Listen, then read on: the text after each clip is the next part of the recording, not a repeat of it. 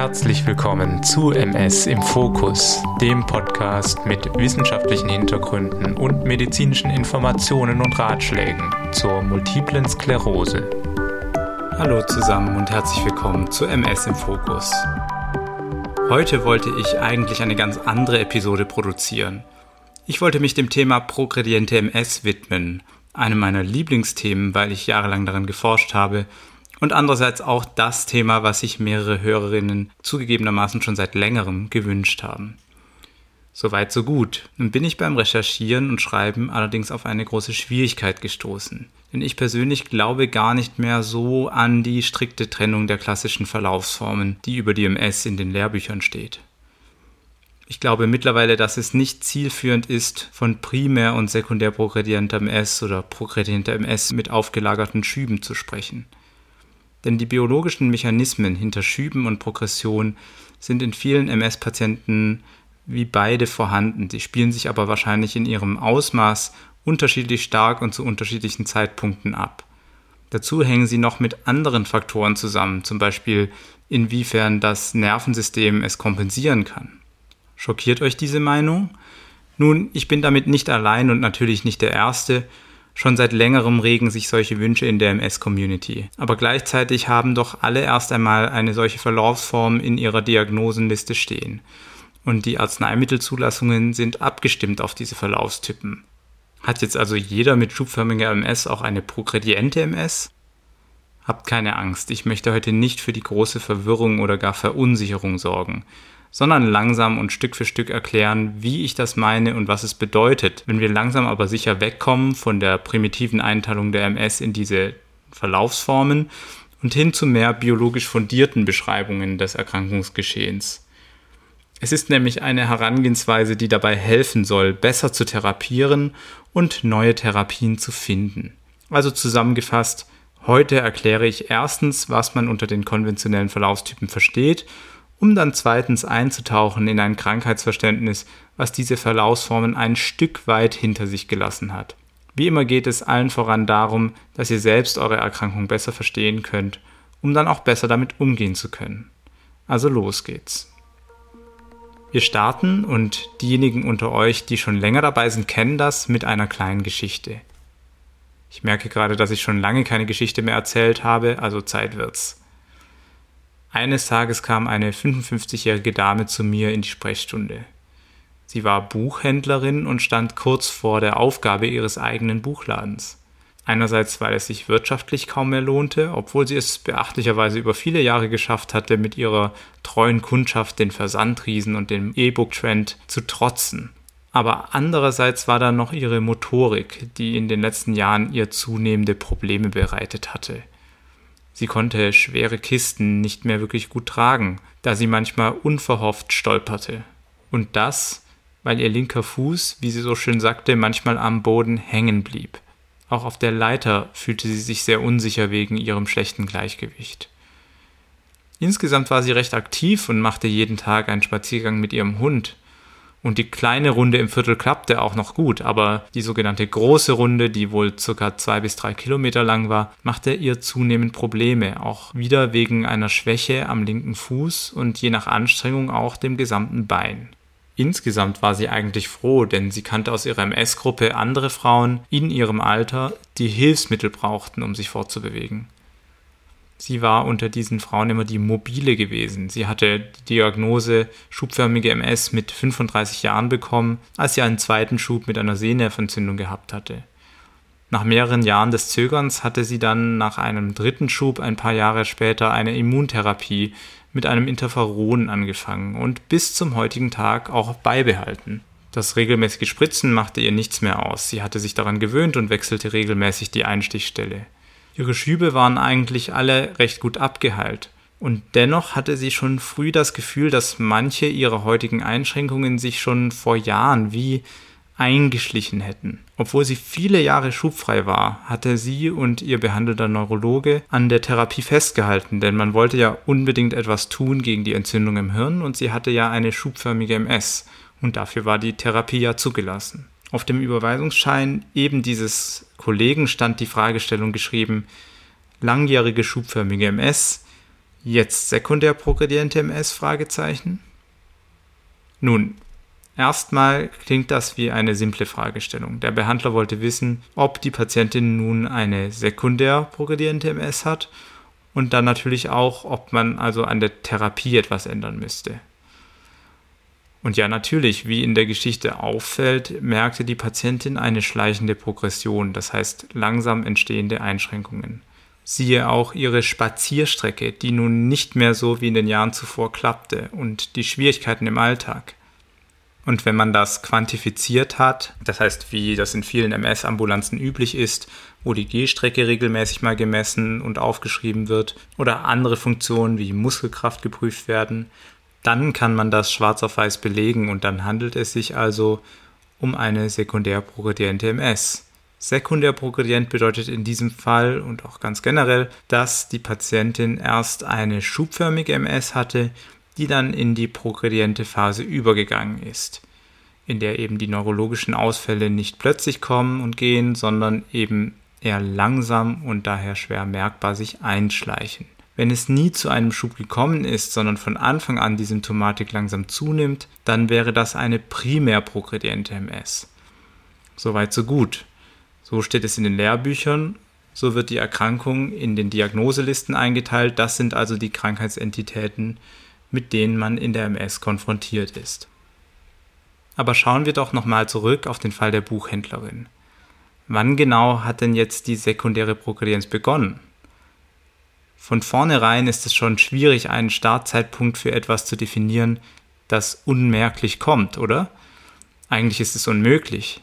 Aber dazu kommt noch, dass die Patientin ja berichtet hat, dass sie schon damals, als sie regelmäßig Schübe hatte, zwischen ihren Schüben gemerkt hatte, dass sich Dinge verändert hatten, also Funktionen, die nichts mit der Symptomatik aus den Schüben zu tun hatte. Zum Beispiel, während der Schub temporär das Sehen durch die Entzündung des Sehnervs eingeschränkt hatte, muss sie in den Folgejahren eine Verschlechterung der Motorik am linken Fuß wahrnehmen, die bleibt. Also schien es, unabhängig von Schüben, schon in früheren Jahren eine geringgradige Progression gegeben zu haben. Und das ist es, was das Konzept erst Schübe und dann Progression letztlich so angreifbar macht. Man hat schon recht früh auch erkannt, dass manche PatientInnen, die als sekundär progredient eingestuft wurden, im Verlauf trotzdem weiter Schübe bekommen und diese Art Krankheitsverlauf dann als sekundär progredient mit aufgelagerten Schüben bezeichnet. Aber ihr merkt, irgendwie ist es schwierig, solche Einteilungen zu machen, denn Schübe werden im Alter generell immer seltener auftreten. Und was ist, wenn alle zehn Jahre mal ein solcher Schub kommt? Und dann kommt noch dazu, dass wir ja mittlerweile mehr Informationen zur Erkrankung haben als das, was MS-Betroffene am eigenen Körper spüren.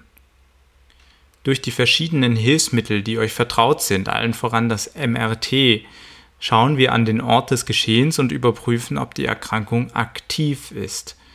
Damit sind zum Beispiel neu auftauchende Läsionen gemeint oder Läsionen, die im MRT sichtbar eine frische Entzündungsreaktion signalisieren, nachgewiesen durch Kontrastmittel.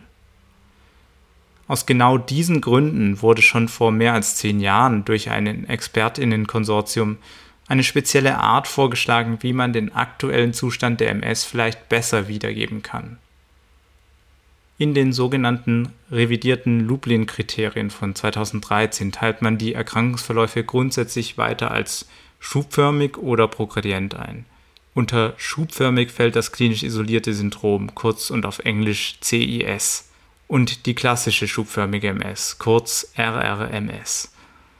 Unter die progrediente MS fällt die primär- und die sekundär progrediente MS, also PP und SPMS. Soweit so unaufgeregt aber gleichzeitig kommen weitere Klassifikatoren zum Einsatz, die den aktuellen Zustand des Erkrankungsgeschehens beschreiben.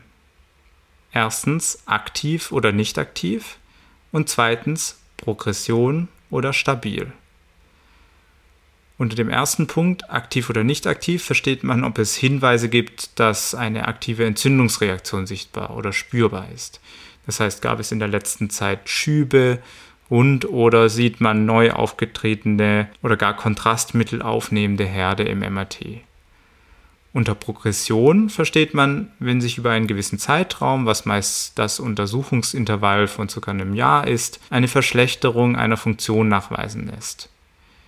Wenn es keine solche Hinweise gibt, dann würde man von Stabilität sprechen.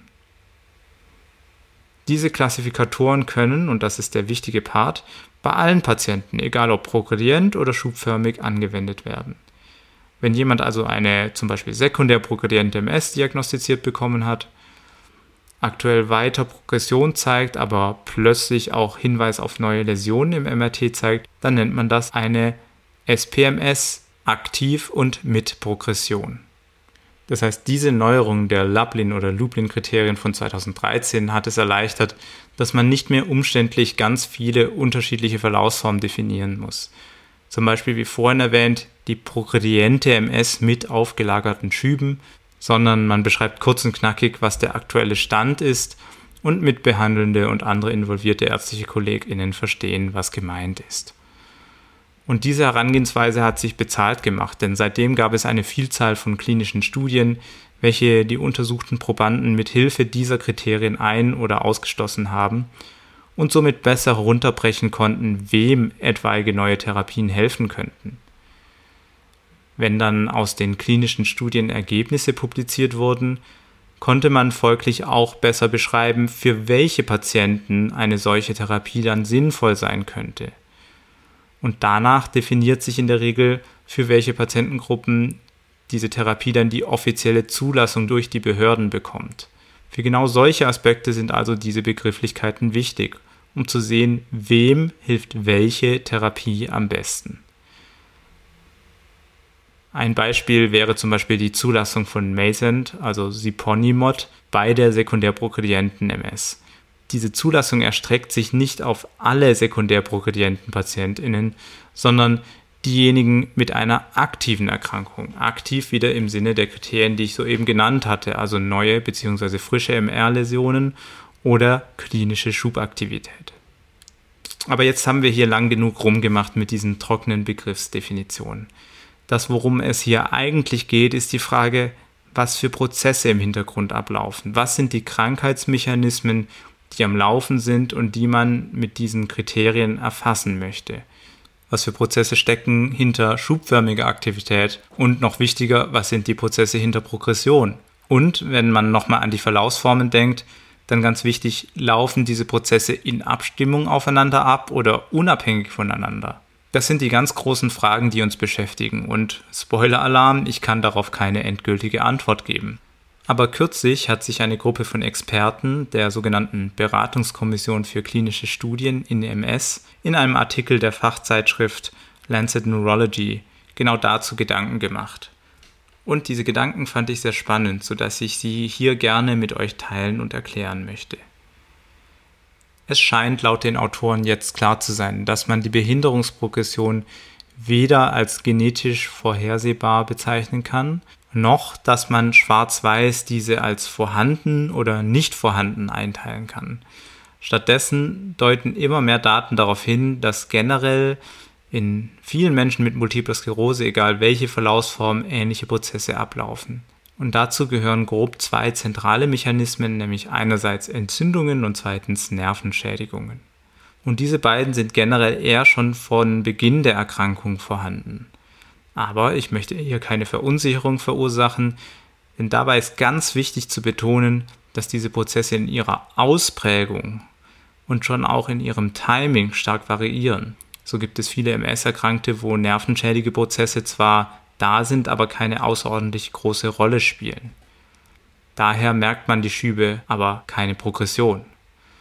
Aber grundsätzlich hat man eben auch bei Menschen mit schubförmig verlaufender MS herausgefunden, dass ein substanzieller Teil der über Zeit akkumulierten Einschränkungen nicht von den Schüben abhängt, sondern von weniger deutlich spür- und sichtbaren Prozessen der Progression.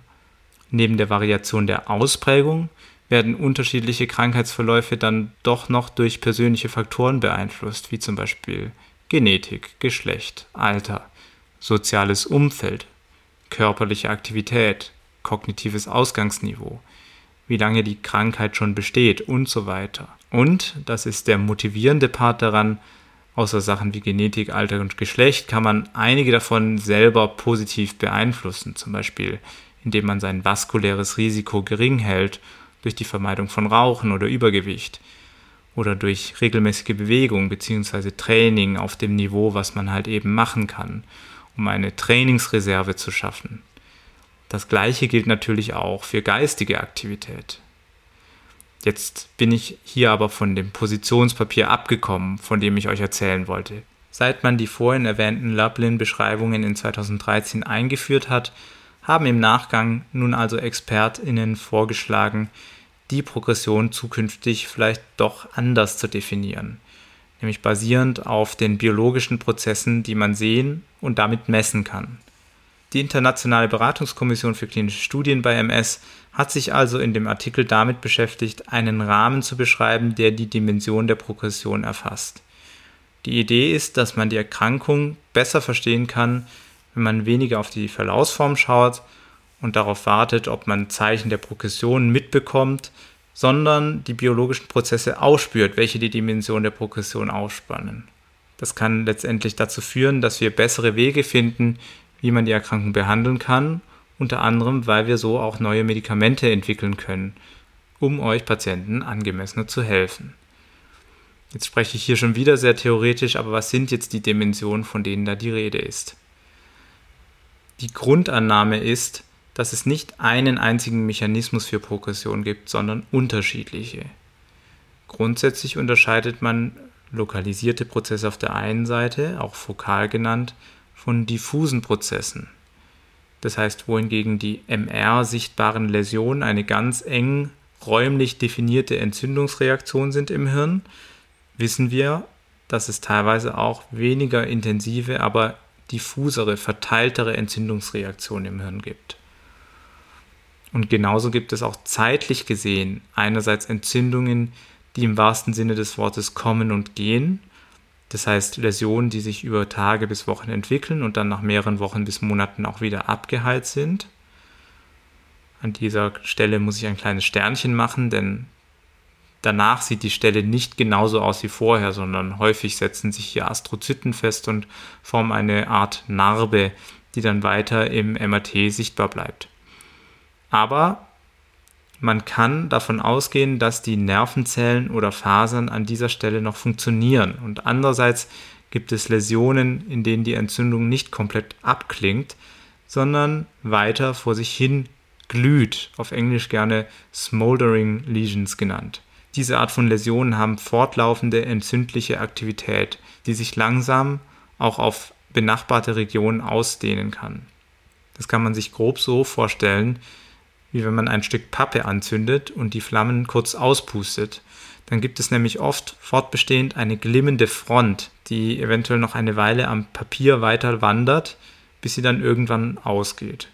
Durch dieses Nachleuchten ist aber mehr Schaden entstanden, als wenn das Feuer von Anfang an komplett gelöscht worden wäre. Diese Art von Läsionen zusammen mit anderen chronisch aktiven Läsionen nennt man gemischt aktiv inaktive Läsionen und man kann sie zum Teil mit speziellen Techniken in modernen MRT-Aufnahmen darstellen. Das ist aktuell noch eher im Forschungskontext der Fall, wird aber teilweise auch schon in der klinischen Routine eingesetzt. Und damit hätte man zum Beispiel schon mal eine Dimension der Progression erfasst. Das war jetzt ein Beispiel für chronische Entzündung als Baustein im Krankheitsgeschehen bei der Progression. Genauso interessant ist es auch zum Beispiel die chronische eher leichtgradige Entzündung der weichen Hirnhäute anzuschauen. Das ist jetzt nicht zu verwechseln mit einer akuten Hirnhautentzündung, die zum Beispiel durch Bakterien und Viren verursacht wird, die viel, viel dramatischer abläuft, sondern es geht hier um eine niedriggradige, aber dafür chronische Entzündungsreaktion mit einer bestimmten Mischung aus Zellen und insbesondere hier sind wieder dabei unsere viel besprochenen B-Lymphozyten. Man weiß schon länger von diesem Mechanismus bei der Progression, allerdings gibt es noch keine gut etablierten Methoden, um das zum Beispiel im MRT zu sehen. Es gibt Methoden, aber hier sind wir wirklich noch im Forschungsstadium. Dann gehen wir weiter und sprechen über den nächsten großen Baustein, die Neurodegeneration.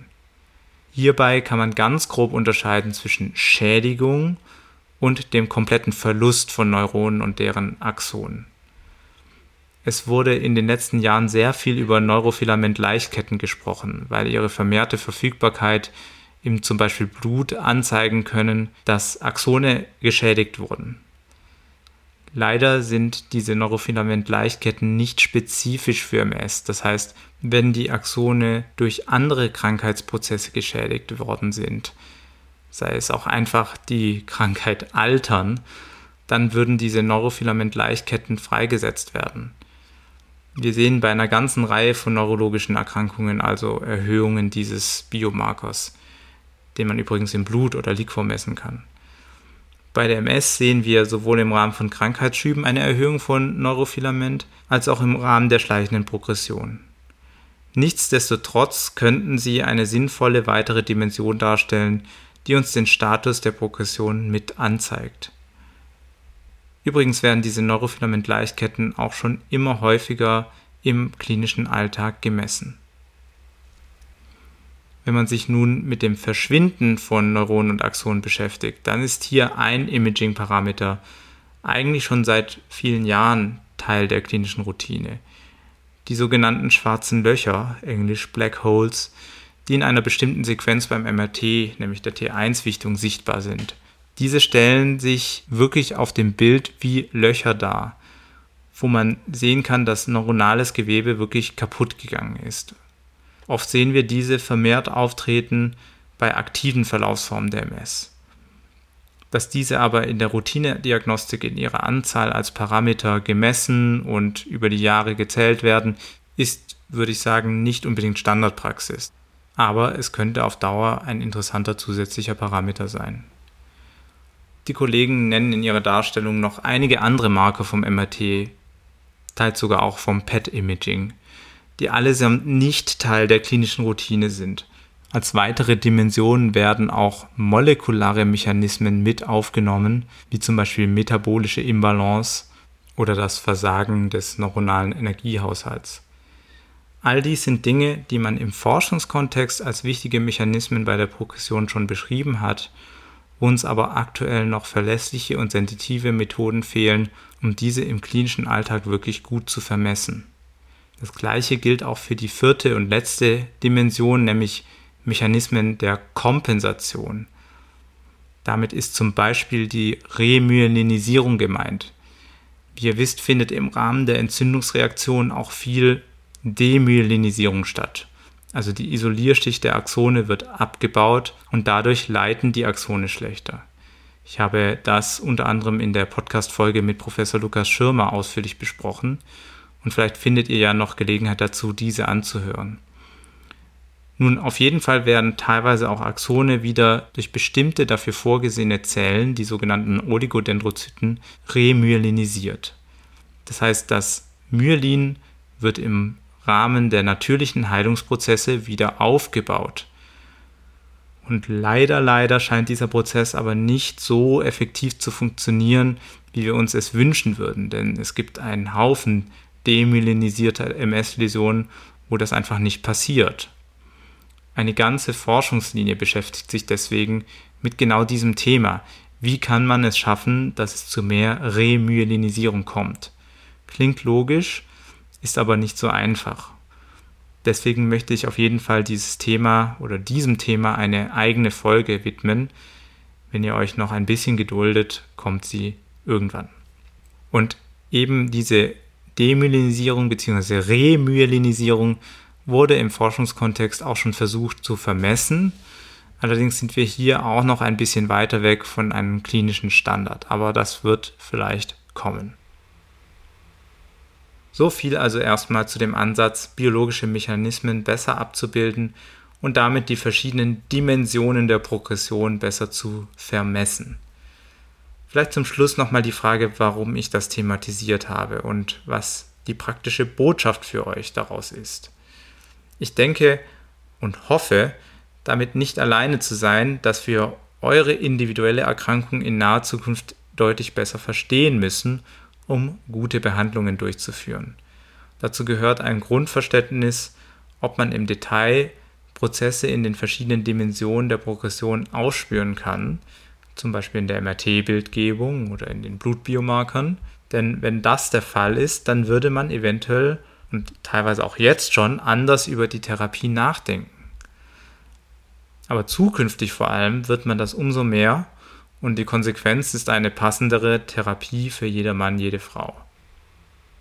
Und was könnt ihr also dafür tun? Ein Punkt ist, macht die empfohlenen Monitoringbesuche bei euren Neurologinnen, MS-Ambulanzen und macht die MRTs fleißig mit. Auch wenn wir manche Erkenntnisse erst noch machen müssen, ist eine gut geführte Arztbrief- und MRT-Bibliothek in Anführungszeichen wichtig, um vielleicht auch mal im Nachhinein hineinzuschauen und den ein oder anderen Parameter zu erheben und zu vermessen.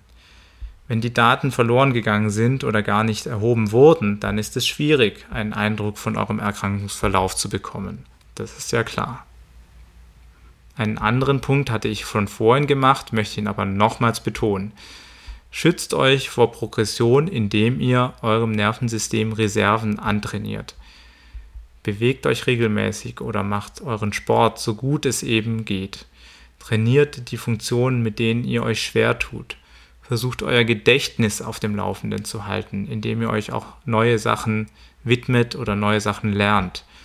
Und meidet alles, was aufgrund von zum Beispiel kardiovaskulären Mechanismen zu zusätzlicher Nervendegeneration beitragen könnte, wie Rauchen, Übergewicht, erhöhte Blutfette oder Blutzucker. Wer MS hat, kann sich einfach keinen Typ-2-Diabetes leisten. Das ist eine ganz klare Sache wenn ihr euch damit schwer tut, diese Tipps in die Tat umzusetzen, ich habe es hier sehr leicht gesagt, aber getan ist es schwierig, dann sucht euch einen Sparing-Partner, eine Person, der ihr vertraut und die euch dabei begleiten kann, gute Gewohnheiten zu pflanzen, zu setzen und dann auch umzusetzen. Und wenn ihr stark übergewichtig sein solltet, dann geht auf jeden Fall in eine Ernährungsberatung und prüft, ob ihr andere Therapieformen in Anspruch nehmen könnt. Ich drücke euch die Daumen, dass ihr die ein oder andere neue Gewohnheit pflanzen könnt. Ihr werdet auch eure Freude daran haben, das kann ich garantieren. Das war's für heute. Ich wünsche euch nun alles Gute und ich hoffe, ich konnte euch mit der heutigen Folge etwas Neues erzählen. Wenn ihr Fragen oder Anmerkungen haben solltet, schickt sie wie immer gerne an info@mspodcast.de. Ich beantworte eigentlich jede Mail und ich bin aktuell leider aber ein bisschen im Rückstand. Das werde ich hoffentlich noch aufholen.